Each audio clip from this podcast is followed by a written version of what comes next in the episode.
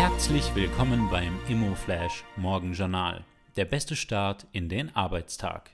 Am Mikrofon begrüßt Sie Leon Protz. Die heutige Ausgabe widmet Ihnen Walter Business Park, Ihr Anbieter für flexible Office- und Warehouse-Kombinationen im Süden Wiens. Hier wächst Ihr Business. Heute ist Donnerstag, der 5. Oktober und das sind die Schlagzeilen.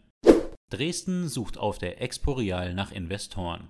Auf der Exporeal sucht die Landeshauptstadt Dresden nach Investoren und Projektentwicklern aus der Wohnungswirtschaft. Die Stadtverwaltung rechnet mit einem Bedarf von rund 100.000 neuen Wohnungen.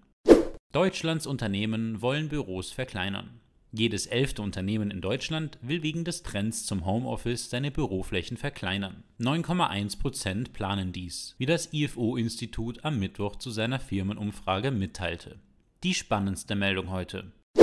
Preise sinken kontinuierlich. Die Immobilienpreise bröckeln bereits und das dürfte vorerst so bleiben. Raiffeisen Research rechnet mit durchschnittlichen Preisrückgängen von insgesamt 10% bis zum Jahr 2025. Freilich aber von einem extrem hohen Niveau ausgehend. Bis dahin könnte sich die Phase der geordneten Deflationierung des Immobilienmarktes hinziehen, teilte Raiffeisen am Mittwoch mit. Das waren die wichtigsten Informationen zum Tagesbeginn. Mehr dazu und was die Branche heute sonst noch bewegen wird, erfahren Sie wie gewohnt ab 14 Uhr auf immoflash.at.